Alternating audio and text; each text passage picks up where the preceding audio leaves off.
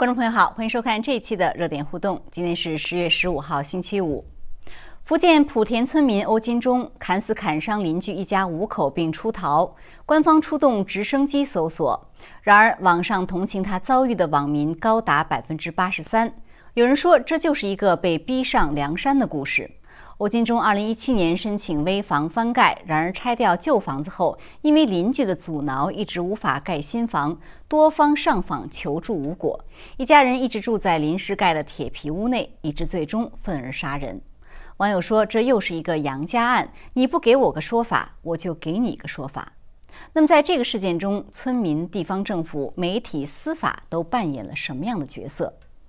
另一方面，中共近期军事胁迫举动升级了台海的紧张局势，国际关注。而俄罗斯总统普京称，中共统一台湾无需动武，引发各方解读。好的，今晚我们还是请来两位嘉宾来讨论这些最新的热点事件。一位是在现场的时事评论员唐靖远先生，唐先生您好。呃，方菲好，观众朋友大家好。嗯，谢谢。那么还有一位是通过 Skype 和我们连线的独立时评人士吴建民先生，吴建民先生您好。你好，主持人好，方飞好，大家好。嗯，好，谢谢您。好的，那我们先来谈一谈欧金忠这个案件。我想先请现场的唐景先生先来谈一下。就唐景先生，我们看到这个案子呢，确实就是呃引发了非常大的舆论反响，而且呢，这个他其实他。他这个一家五口啊是两死三伤，甚至这三伤中包括小孩，可以说是一个比较恶性的案件啊。但是网上确实就可以说是一面倒的同情这个欧金忠，而且我看到就是网上有说这个他们去村民去树林里去，可能当地政府要求他们去搜哈去找这个人，然后村民就把这个没有开盖的这个什么八宝粥啊、面包啊等扔在扔在林子里，基本上意思就是希望他能捡起来生活。就是你可以明显的看到这样一个民。心啊，所以您怎么看这个事件背后，他呃，他这背后的原因，为什么如此一面倒的同情他？我觉得这背后可能主要是有三个因素。首先，第一个就是，呃，欧金中这个人他的这种经历，因为他我们已经看到新闻报道了，是吧？他主要是因为这个，因为建房这个问题，他认为是频频受到了对方的这种欺压，而且是长时间的欺压，导致他的房子一直建不起来，他一直都没有这个房住，所以呢，就是自己家不成家吧。这种经历呢，其实我觉得它在中国大陆是太普遍了。它普遍到什么程度呢？今年我们我在这儿，呃，其实这个事情我下来也有跟一些朋友，一些是都是从大陆过来的，或者对大陆比较了解的朋友，我们都有这个聊天嘛。反正大家也谈到这个事情，几乎每一个人、每一个朋友跟我说的这事情，基本上第一句话都冒出来，都这么说的，就是说这样的事情在大陆太多了，我知道的都有不少，我几乎都是这样的一个回答，你知道吗？所以你就可以可想而知，就是。欧金中他这种事情在大陆的普遍，它具有一个非常大的代表性，它非常广泛，所以它引发了很大一部分人群的一个共鸣。很多人一看他这个经历，就觉得我跟他，我经历跟他差不多，是吧？甚至比他还要糟糕。呃，那他就是那他这个是一大原因，就是引引起这么多人的关注和这种支持。第二个就是他的这种遭遇本身，就刚才我们说了，他。经历了长达六年的时间，是吧？就是家不成家，只能住在一个那个呃铁皮这个屋里。那么这个其实也是让很多的这个民众就会觉得，在现在大家都觉得大陆已经是，尤其是在福建呢，还算是比较沿海是吧？开放的这么大家生活都过得很好的这么一种嗯状态之下，居然还会有这样子的。多少年了，在一个铁皮屋里面，对，你可以看到他铁皮屋和他邻居那个高楼对那个对楼房的这个对比，这种对比非常鲜明，这个反差非常的强烈。其实我觉得这种对比，它不仅仅是一个房屋的好坏的对比，它客观上也反映出来就是。这矛盾双方在这个村儿啊，他的实际的社会地位的一种对比，一种反差。也就是说，欧金忠明摆明明显肯定是一个比较弱势的，相对来说他是这么的一个一个人。那么很多人就有一种感觉，我都看到好多这个有些网友在留言，就说如果换了我啊，可能忍六年，他觉得六年已经太长了。他他他就说，如果换了我，可能六年我忍不了，我可能也会要这么这么干了。所以我觉得，接受他这种遭遇呢，呃，就是超出了一般人的这种想象吧。啊，我觉得这是第二个因素。第三个因素就是跟那个镇政府发的那个，呃，悬赏通告，我觉得是有关系的。这个相当于是官方，我觉得他们是做了一个反向的炒作，起到了这么一个作用。就是镇政府发那个悬赏通告，大家可能都知道是吧？他这个就是活人比死人的这个悬赏，这个还要活人两万，死人五万，死人五万，对对对，还要高一倍多。那么这样一来，其实就他其实有点点发，我觉得有点点燃了广大民众的一个就是义愤。几乎是一夜之间，一瞬间，我看到他那个通告那个新闻下边的那些留言，几乎一边倒的全都是在骂，就说你这就相当于是在公开的买凶杀人，而且是政府。因为我们从这个法律意义上面来讲，现在的欧金忠他还只是犯罪嫌疑人嘛，对吧？他是不是有罪，还得等到最后经过法庭审判，就是都抓住了，经过这个调查、法庭审判，最后法官把他定了罪，我们才可以说啊，他确实犯了罪，是罪犯，应该受到惩罚。那现在他只是一个犯罪嫌疑人，你居然就公开这样这样子暗示，就是说死了就可以给你更多钱，你不相当于像是在灭口，相当于是买凶杀人一样？我觉得这一点是让很多人觉得不可思议，就是让很多大陆民众他们，我觉得他们是第一次可能有点意识到，就是大陆的这种就是中共他们在一些基层的这种统治机构啊，行政的这种管制的机构，真的是一件半公开的黑恶化。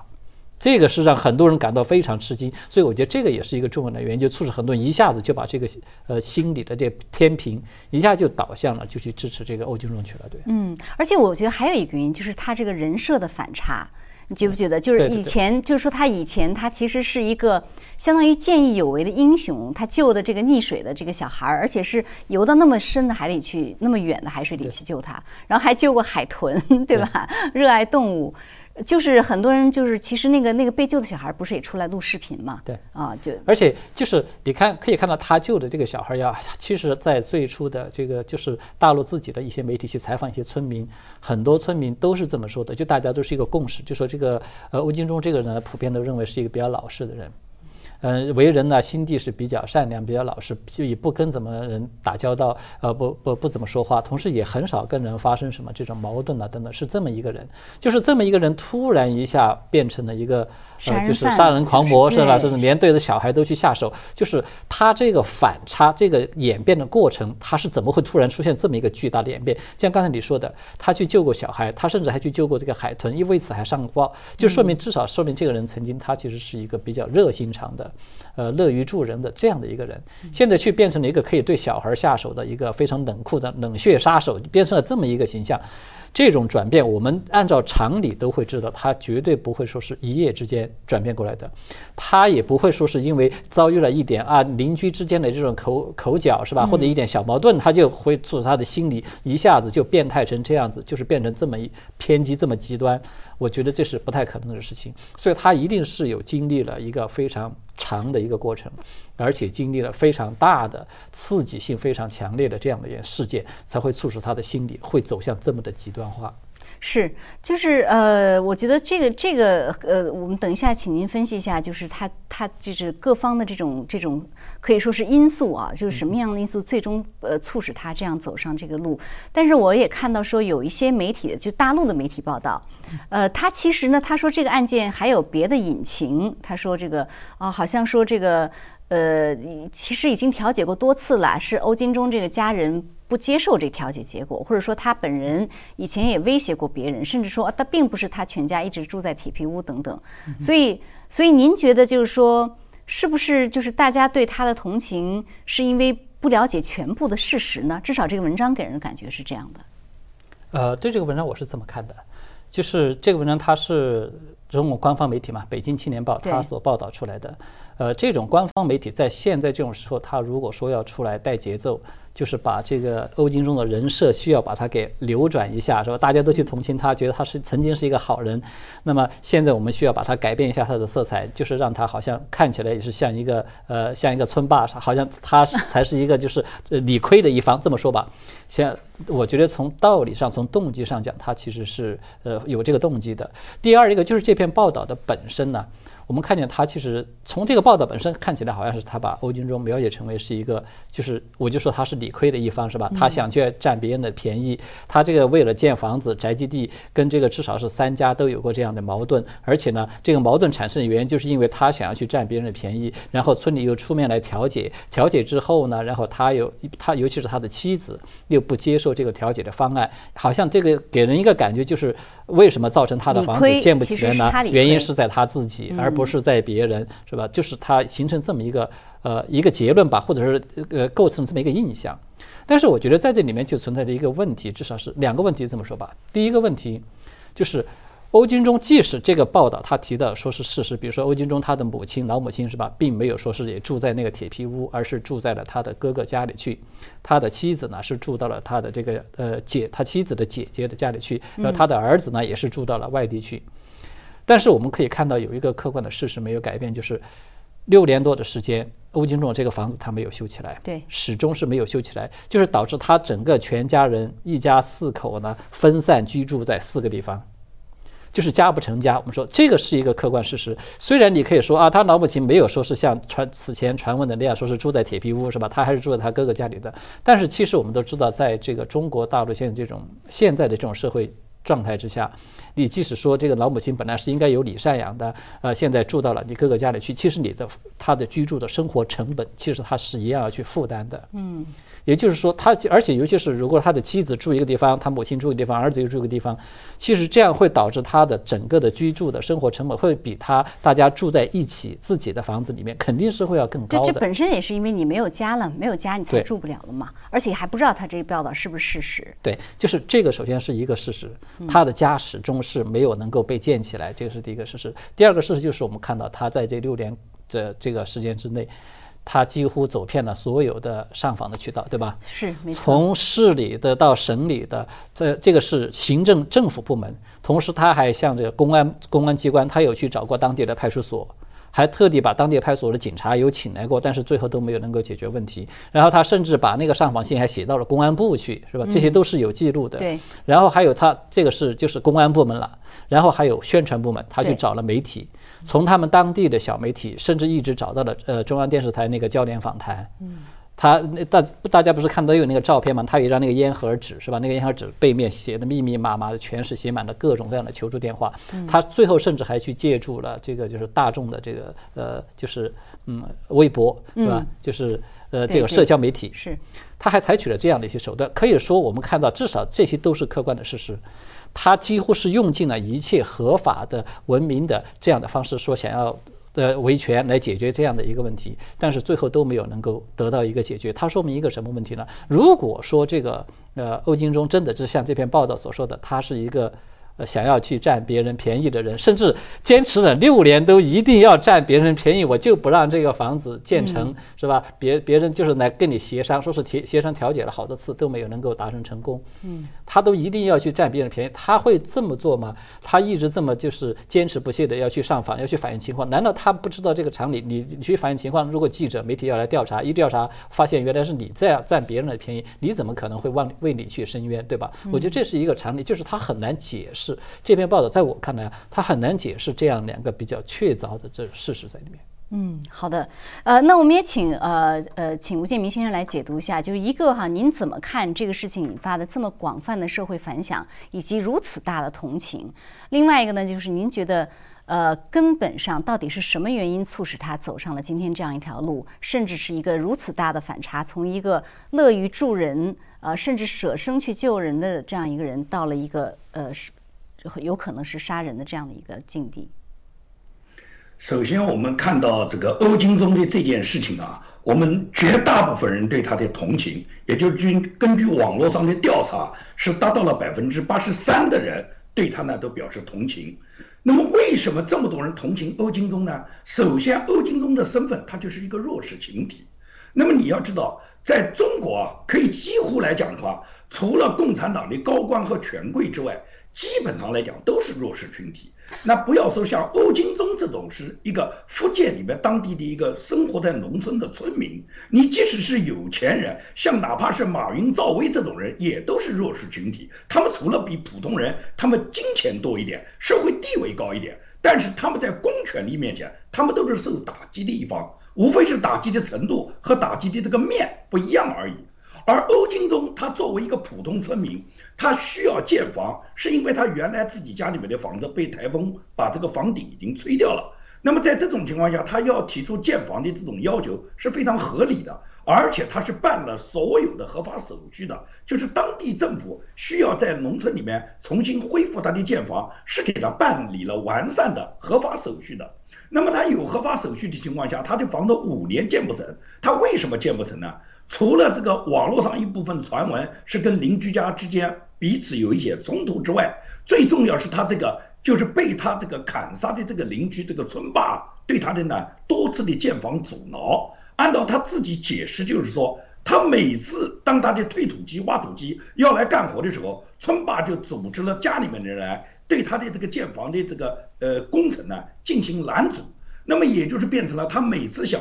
因为你想，农村里面你要请人家挖土机来，你是要付钱的。是，人家机器开到现场，不管今天能不能给你这个施工能够完成，你这些费用都要付掉的。来一次挖机可能都是要很很大的一笔钱，不是可以讲三三三百块两百块能解决的，弄不好来一次挖机就是一两千块钱。因此来讲，对于这个欧京东本人来讲，把挖机多次喊到现场来施工，然后最终工程被阻挠，他花了很多钱，最终这件事解决不了，他当然就是心里面是非常非常的痛苦。我不讲嘛，他是一个弱势群体。那么作为他来讲，他要想解决这个问题，他是多次的去按照合法的手续，他去上访，他几乎是动用了所有的法律手段，通过文明上访的方式，希望能给大家解决问题。但是最终解决不了啊。那么解决不了的情况下，他自己的老母亲，按照我们看到的这个网上反映的，他老母亲已经八十九岁了。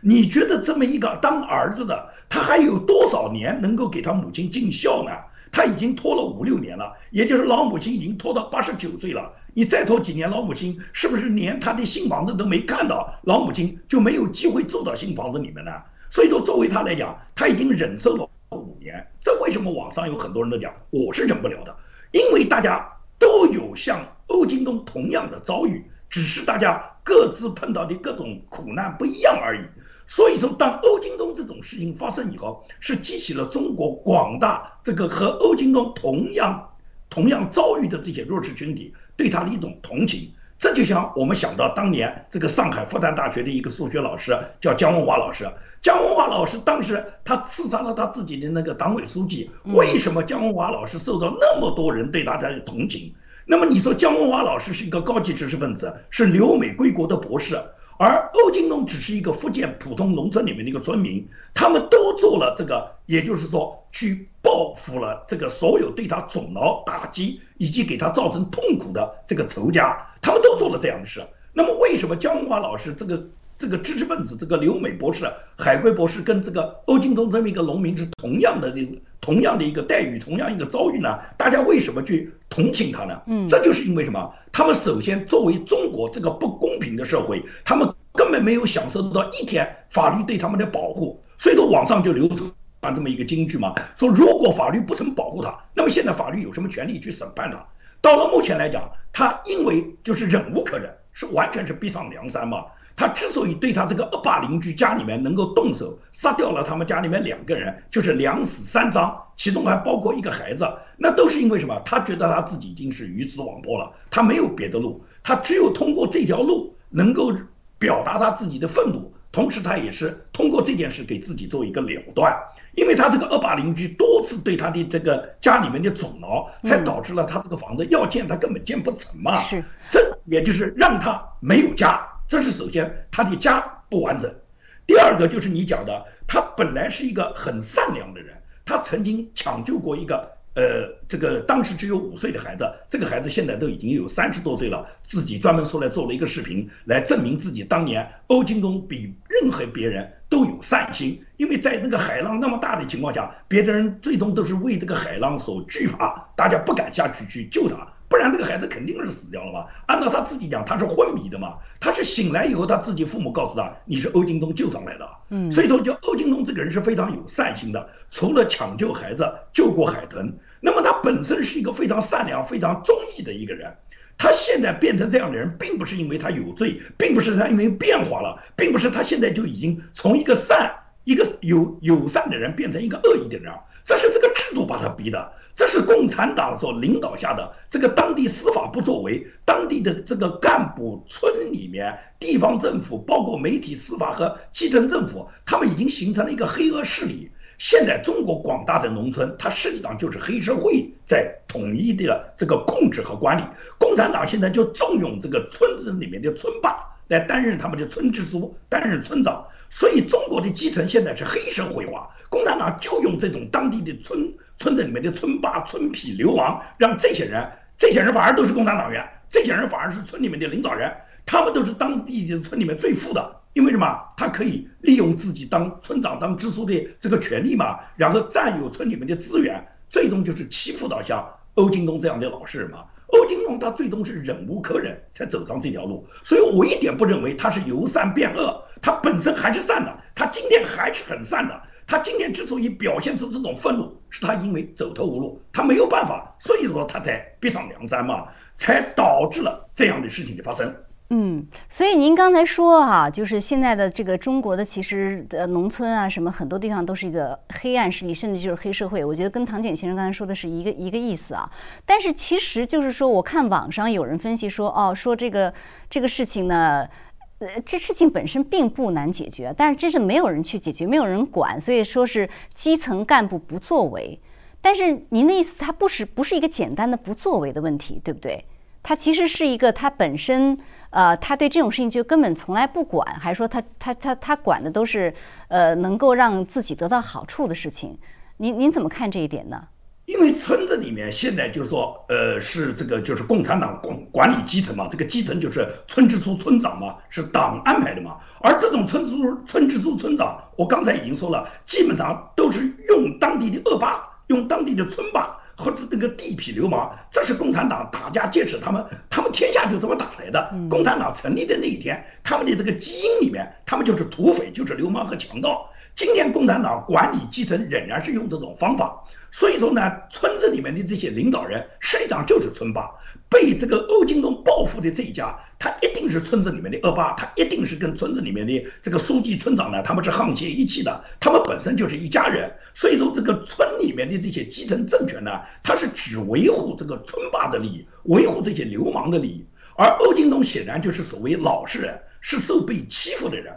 在村子里面。这些村里面的基层的官员，就是基层的这些村长啊、书记啊，他们一是为自己的家族重保私囊，为自己家里面谋利益；第二个是什么，就是跟村子里面有势力的人家，他们勾结在一起，然后呢，对普通村民，他们就是一种欺负。他们欺负这些村民呢，那么最终很多村民，大部分人是什么？是属于就忍气吞声，没办法斗不过你们啊！你到哪讲理也讲不了。这个欧金东已经是一个很有。就是很有智慧的人，也是一个很有勇气的人，居然把信都写到公安部的，而且也是一个非常有智商的人，了解现代社会的传播手段，他都能在微博上去发帖，能够去表达自己作为一个弱势群体向社会求助。他找过媒体，找过司法单位，找过当地政府，也通过这个自媒体，就是呃社交媒体以及呢公安部呢来求助。但是事实就说证明他任何一个求助的方法，他都达不到目的了。也就是说，村子里面这些村霸们，实际上就是对欧金洲这种呃弱势群体、这种普通村民啊，是根本就是不管你们死活的，欺负你就欺负你了。也就是说，这些恶霸他们在村子里面就是为所欲为的。共产党的政权、共产党的这些法律，在他们手里面就是被他们个人所依仗的。权力，然后来欺负村民，也就是派出所他可以调动的啊。村子里面的书记他是有能力去把警察调动，然后维护村里面书记、维护村长在村子里面的地位的。因此你可以看到，现在这个绝大部分农村里面那些妇女们，村长、村委书记想睡哪个妇女就睡哪个妇女，想强占哪家的这个资产就强占哪家的资产。你除了跟村长、村呃村委书记跟他们之间是一种这个勾结的关系。否则，像欧金东这种普通的村民是没有人同情他的。他在村子里面就是一种挨宰，然后呢被这个被坑的一种对象。那么当然了，欧金东他不像别的村民选择了忍气吞声，最终也就是说没办法被你们欺负，我这一辈子我就这么这么荒唐、的窝囊的过去吧。他忍不下去，他忍了五年了，他最终忍不下去以后，他今年就冲天一怒，就跟林冲当年被逼上梁山一样，然后做出这种惊天动地的事。但是呢，我认为欧京东做的是非常漂亮的，也就是说呢，他不去滥杀无辜，他没有对那种像人家对弱势群体乱胡乱去报复。我们经常看到网络上登的很多人因为有了冤屈以后，到幼儿园去杀几个孩子啦，开车去把人家这个马路上正常过马路的等红绿灯的这个这些无辜的百姓去开车去撞死了。他没有这样去做，冤有头债有主。这个恶霸就是因为欺压他家多年，所以他最终就是找这家复仇。因此，我觉得他就是像张口口、像杨家这样的人，他表达了一个什么？表达了自己能够把自己的怨气出在那什么？出在给他制造他家灾难的人的身上，而不是去滥杀无辜。所以说，欧金东他表现了一个中国人普通人他那种就是说善恶有报的这种一种典型的一种。呃，典型的这种行为，一种血性哈。但是您刚才提到张扣扣、杨家啊，呃，什么杨家案是二零零八年出的，到现在已经十三年过去了。所以今天中国的环境，您觉得跟杨家那时候的环社会环境是是有什么变化吗？还是更变得更恶化？我觉得没有任何变化。今天的这个环境一点不会比二零零八年杨家案发生的时候，它的环境有改善。在习近平统治的这个将近十年的过程中，中国的法治是完全倒退的。由于中国没有法。也有法也不依，加上中国的这个官商勾结以后，就导致了中国今天的底层百姓，他们实际上是相当相当痛苦的。你别看网上那么多小粉红啊，那些激动的什么伟大祖国，我们怎么高兴啊，我们怎么去爱国啊？其实这些人都是弱势群体，任何一个苦难事件都在他身上每天在发生的，只是他没有敢跟这个政府跟这个强权去斗争。那么。因为事情不落到他自己头上，他无所谓。但是当事情落到他自己头上之后，只能是两种选择：一种就是嘛，就是忍气吞声，也就是最终被这个专政权力打击了以后，他自己呢就是认倒霉。还有的人呢，还有的人就是我刚才讲的，他会去报复这个更比他更弱势的群体。像我今天就在网络上看到，今天中午在十二点左右，上海浦东的潍坊西路有一个叫。就有一个酒店里面，这个酒店里面的厨师长就把这个酒店里面的女店长杀掉了，而且相当残忍，把她的头割下来扔在前台。那么你觉得？有多大的仇？他跟这个这个厨师长跟这个女店长有多大的仇？为什么要去报复一个女店长这一个弱势群体呢？冤有头债有主嘛。如果是政府给你导致的，你为什么不能去找政府问责，找警察问责？像杨家一样找警察问责嘛？像姜文华老师一样向他这党委书记问责嘛？你去滥杀无辜以后，有谁人能有什么人哪一个社会能理解你呢？所以说，今天欧金东发生的事情，在在大部分的这个网民中都他的都对他支持，就是因为什么？他做到了嘛？有血性，也就是冤有头债有主，他只找那个欺压他家的恶霸，找他们去报他的自己血仇。是对，所以唐简先生就是我们看到网上也有人就列出说说杨家当时说你不给我一个说法，我就给你一个说法，对吧？然后张扣扣，然后包括欧金忠，他也说他找遍了所有的有关部门，没有一个人给他说法。就今天中国的这样的一个社会，您觉得到底是什么样的社状态？就对于一般的百姓，甚至即使你有钱，但是你没有权势。呃，对，我觉得这个其实它凸显出来一个东西，也我比较，我基本上比较赞同刚才就是吴先生的这个分析，就是二零零八年那个时候杨家所处的社会和现代社会其实没有太大变化，其实呃可以说，我认为它是更加的恶化，我们可以这么说，为什么呢？我们都知道，你看，无论是杨家还是张可可，他都有一个特点。他们都是遭遇了在就是司法系统上遭遇了一些比较巨大的不公，是吧？呃，杨家是因为被这个刑讯逼供，然后甚至说身体还打残了。然后呢，这个呃张克扣呢是因为他的母亲杀母之仇没有得到一个公平合理的一个解决，所以这种遭遇呢，他的确在其实，在一般普罗大众里面，他还并不是说是很常见的，那么普及，对，嗯。但是这次欧金仲的事件，它这个最大的一个不同，就是因为他他的所遭遇的这种事情是他。太普遍了，全中国我觉得可能成千上万都不止，就是你随便一一一扒拉，可能就是一大堆，是属于这样一种情况。那么你就可以可想可想而知，就是因为这个衣食住行这么一些，就是你日常生活最基本的元素，你遭遇的不公，都可以把人逼到这种就是这样的一种程度，走上铤而走险，走上这个绝路，就是走上一个其实就是自同归于尽的这么一条路了。它就是在同归于尽的嘛。那么你就可想，整个人的社会这种生存状态，它其实是更加的恶化的。这个恶化，它最突出的表现特征就是，我认为它，我们可以把它叫做丛林化。就是我们都知道，你看，连中国大陆自己的媒体都在惊呼，是吧？说我们为什么社会越来越多这种恶性的这种犯罪杀人这种案件？说这个社会整个社会的戾气越来越重。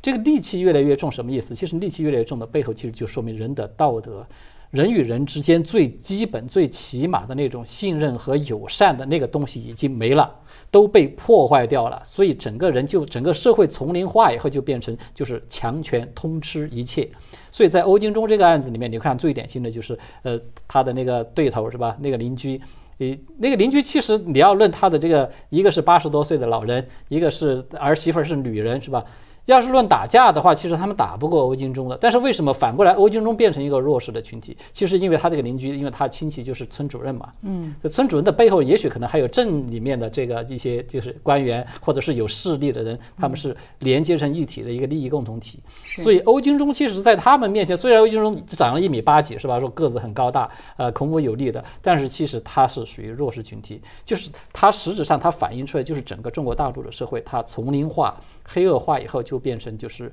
一切都是权有权你就能通吃一切，它变成这么一种一个社会。没有权的人你就永远被别人肆无忌惮地踩在脚下，肆无忌惮地占你便宜，剥夺你的尊严。所以这些人到最后没有办法。你看，无论是杨家、张扣扣，还是什么这个呃贾敬龙啊、夏俊峰啊，到到现在的这个欧金中多了。每个人都是以这种同归于尽的自毁的方式，没有办法，他除了自毁，没有任何其他的武器，他去反抗这个体制。所以我觉得他是这么一个情况。是，我觉得很多人看到这个情况，他可能会想说，如果我今天面临欧金中这样的一个境况，我能怎么办？他可能没有，真的没有什么办法。对，呃，对，对于在中国民众，所以我觉得在这样的情况下，这个中共的领导人还在高喊什么全民民主，这个是非常一个特别鲜明的对比。可以说朱门酒肉臭，路有冻死骨，他可能就是这样的一种感觉。对，这个是我觉得它其实可以说是一个巨大的讽刺了，因为我也是在设想，如果说换了我要处在欧金中，或者换了其他人处在中这个位置，可能很多人都这么想的。我要处在他那个位置，你就其实只有两条路，要么你就继续。忍辱负重，忍气吞声，就这么就当做就我们就这么过下去了。要不就最后就是只有像他这样，没有任何办法，我就也是用自毁的方式来发起一个这样的反抗。其实真的是，就是你可以看到这个体制啊，它非常的诡异。在此之前，我们听到的更多的都是由于拆房子，是吧？对，没错。拆房子，他还打着盖盖都盖不起来，是打着就是也是合法的，我是依法来强拆你的房子，因为这样的事情而出现的这种杀人案，对吧？夏军呃那那个像什么贾敬龙啊，对吧？啊这些人都是属于这种方式，什么民进国啊，都是因为这种原因。而现在他是合法盖房子，他都不行，所以你就是你不管是拆房子还是盖房子，它其实反映出来就是左右你都把你逼得你没有路走，因为你就是弱势群体，在这些有权的这些党官的眼里，你就是你连韭菜都不是。他都懒得来割你，因为你你这种最最边缘的、最底层的这些草民，你都没有啥价值，他都不来割你韭菜，他就直接把你踩在地下当野草一样，是这么来看待的，他是这么一种状态了。是，我觉得这样的事情出现，呃，真的希望能有更多的人，不管是小粉红还是岁月静好的人。呃，真的能看清你你所歌颂的有这种党啊政府到底什么货色，对什么样的货色？对，那还有点时间，我们再来谈另外一个话题。那这个呢，我想请这个呃吴建民先生来先来谈一谈啊，就是因为呃我们今天节目的后半时间再来看一下台海的局势，这也是一个近期的一个 持续大家关注的事情啊。那么呃中共当然它从十月一开始到现在，它这种军事的升级，呃让很多的人就在关注台海是不是一个很紧张。然后呢，在这中间呢，这个所谓的国师啊，金灿荣又出来这个呃发高论了。他说了十十个，他说这个台湾问题如果解决，对于大陆有十个益处。什么益处呢？它包括什么？呃，这样台积电就收归国有，然后还有什么？呃呃，还有还有什么？对对，什么社会主义的这个？哦，对，他有个最可笑的。他说：“这个是彻底奠定了新时代中国特色社会主义的内涵，也不太懂他什么意思啊。反正他这十条，请您很快点评一下，您怎么看？”这个金灿荣他讲的这十点呢，是这个向这个呃向习近平献媚了，也就是说，他要求习近平我们要攻打这个呃这个台湾，把台湾拿回来呢，对我们中国呢有十大益处。他所谓的这个十大益处呢，它里面就是列举了很多。那么重点的它是什么？当然，台积电大家都知道是一个等于现实的利益了，因为中国的这个芯片制造是完全就是说没有任何能力。而呢，因为呢这个芯片呢，呃，美国和西方国家呢对中国呢这个限制，所以说呢在芯片方面来讲，中国它大量的需要芯片，无论是维稳啊、国防啊，还是中国的科技。那么台湾台积电的芯片呢，呃，是全球数第一的。呃，那么从这个金灿荣的建议就是，我们把台湾打下来，这个台积电不就归我们吗？因为这符合共产党打土豪分田地、抢夺别人财产的这个一贯的本性啊。也就是说，呃，你家有钱，我就把你抢过来。这是共产党他建党以来，他他百年来没有改掉他这个匪性，这是呃金灿荣的想法。第二个，金灿荣给了列举了那么多利益呢，他实际上就是说服习近平呢，你现在就把台湾打下来，台湾打下来以后呢，按照金灿荣讲，就是呢，这个国际上也是一个江湖。你现在要当江湖老大，你首先要有实力。他认为我们的实力已经很大了，我们现在是这个全球 GDP 第二，把台湾一打下来以后，我们就变第一了。美国人就怕我们了，他说美国人也不过是嘴巴上嚷嚷，不会正式出兵的。那么我们打下来以后，这样的话，我们就在全球就成了霸主地位。你习近平不就是千古大帝吗？千古明君吗？这是他讨好习近平，给习近平上烂药。你说习近平敢不敢打，能不能打？我可以这样讲。习近平在二十大他自己连任之前，他是不会随便发动对台湾的这个武统的，因为他要保证他自己能够连续的连任，保证他的终身制。嗯，除非一种情况就是什么，习近平根本就看到他没有可能连任了，也就是党内所有的压力摆在面前，他习近平没有连任的可能了，那他可能会在二十大之前他动手，因为他毕竟还是中共最高领导人。他一动手把这个战场一打开，现在是战时经济嘛，他就可以去拖延二十大的这个呃布局了，甚至把二十大延迟推召开啊，这样他就是通过打仗来确定他的地位。这是我觉得习近平唯一打的可能。正常情况下，习近平如果是能够在二十大能顺利的获得他的第三届连任。并且能完成他的终身制，他不会现在打的，打只是他嘴巴上喊的一种口号，吓唬吓唬台湾人，然后鼓动鼓动小粉红，同时呢，让美国人知道我们现在是可以对台湾动手的，你什么东西你要跟我中国商量，这也就是习近平他是通过打台湾的这个方式啊，去刺激全世界，把它当做一个砝码，把台湾当做一个棋子来安排，真能打他不会打的，而金灿荣很着急啊，金灿荣恨不得你今天就打。那因为呢，打赢了，金灿荣作为国师，他有功；打输了，金灿荣早跑到美国去了啊！他们这种人出卖国家，不要比谁太快啊！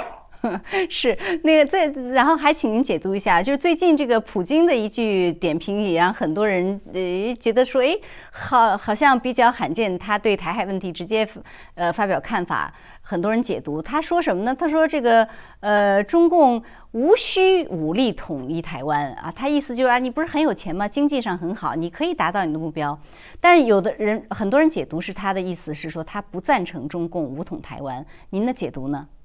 我觉得是这样的，普京讲这个话，他真的是有两面意思。第一个就是说中共未必要武统，你不需要通过武力去征服别人。那么他讲这个话就是反对你中国用武力强占的方式。把台湾呢就强占过来，这个普京表达的这个意思，我觉得是肯定有的。第二个呢，普京就是说你中国已经很强大了，你要凭你的仁德来去让台湾跟你形成统一。也就是说，你中国那么强大，GDP 全球第一，你自己经济发展的那么好，你在全球都是属于大家都是想效仿你，想靠拢你，那人家台湾靠拢你是很正常啊。你能做到这一步啊？我觉得普京是这个意思，就是你要凭你自己中国的强大，凭你自己的仁德，凭你自己走的正义的光明，让人家台湾自动觉得我只有靠着中国，靠着中国大陆，我台湾才能更好的发展，是用这种方式，人家自动的愿意跟你统一，而不是你用武力的这个强占，用抢人家的这个土地，用这个叫什么强大的军事威胁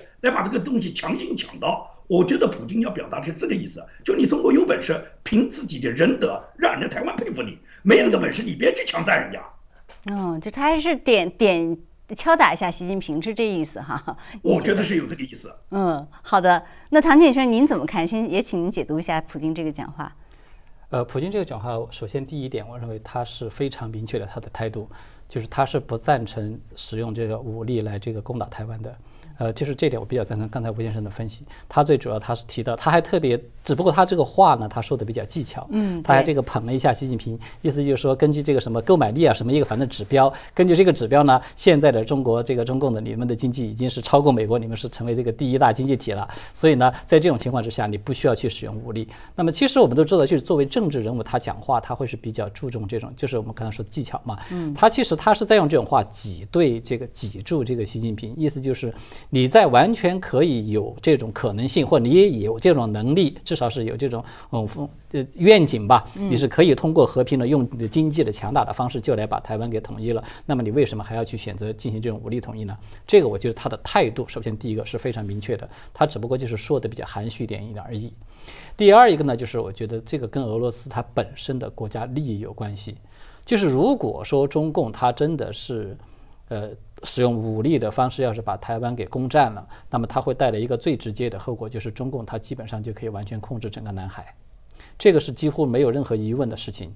但中共一旦完全控制整个南海，它会对俄罗斯的国家利益都带带带来一个重大的冲击。因为我们都知道，俄罗斯现在在南海，它其实也是有非常大的石油利益在的。俄罗斯的这个像一个，它是国有资本的，也是俄罗斯国有的资本投入的一家这个石油。公司一家石油企业就在和越南进行密切的合作，在这个南海在采油，而且采油的那个地点就是位于这个九段线以内的，也就是处于争议地带的，它是这么一个情况。所以再加上就是我觉得从呃还第三个原因吧，就是说。以普京他自己对共产主义的了解，嗯，我们看到他最近不是做了一个动作是吧？把这个俄罗斯共产党的这个这个头目总总部是吧，进行了一个突袭，然后抓了很多的人，是，就是他对俄罗斯的共产党显然是非常这个警戒的，非常提防的。那么以普京他自己这么一个，他算是过来人，他是对共产主义是非常了解的。他包括他在公开的这个讲话，甚至还设的专门设立了一个共产主义受难者的纪念日等等。他对共产主义是非常了解的，也就是说，以他的现在所处的这种处境，他绝对不会愿意看到，呃，像中共这么一个共产主义的政权强大到能够拿下台湾以后，因为中共一旦拿下台湾，就意味着一件事情，中共在整个太平洋就可以和美国平起平坐，相当于大家对半分。换句话说，用中共自己的话说，用刚才提到那个金灿荣他自己的话来说，只要拿下台湾，中共就可以和美国实现中美共治全球这么一个战略格局，就整个全球的格局都会发生改变，就不再是美国一呃单极是吧？呃一一霸一一超是吧？多强就不是这么一个格局，而是两超了。它是涉及到这个问题，我觉得这个绝对不是普京他愿意看到的这么一个结果，就是一个强大的共产主义国家居然和美国可以平起平坐的这么一个国家成为他自己的邻居，所以我觉得这个是应该是他不会愿意看到的。对，但是普京过去对这个问题比较基本上很少发表看法啊，但这次说的稍微就就是直接了点呢。有人觉得是不是中共最近做了什么事情惹恼了普京了，或者是什么其他的原因？您怎么看呢？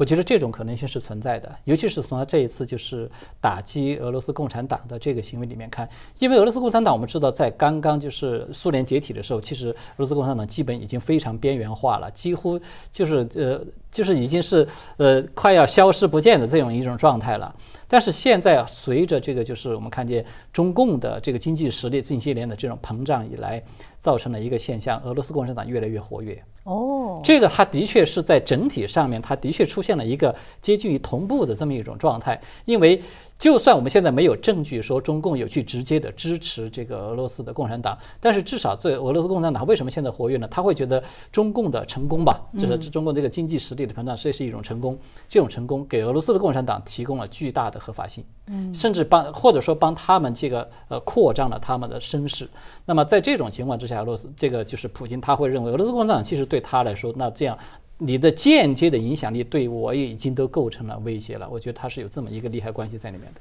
对，所以他觉得他还是要提防中共、提防共产主义这个阵营的这个人，这个家伙。始终中俄之间，我一直认为他们的关系就是貌合神离，大家都只是一种权宜之计，因为现在都受到了来自于美国的压力，彼此暂时的相互利用一下而已。嗯，好的，好，那非常感谢今天二位的精彩点评。那么今天节目时间快很快又到了，呃，那节目最后呢，我们也提醒大家订阅方飞访谈的频道，频道的链接在视频下方。那美东时间的下周二晚上，我们会在方飞访谈的频道发布对程小龙博士的最新采访，欢迎大家订阅。好的，那非常感谢大家的收看，我们下次节目再见。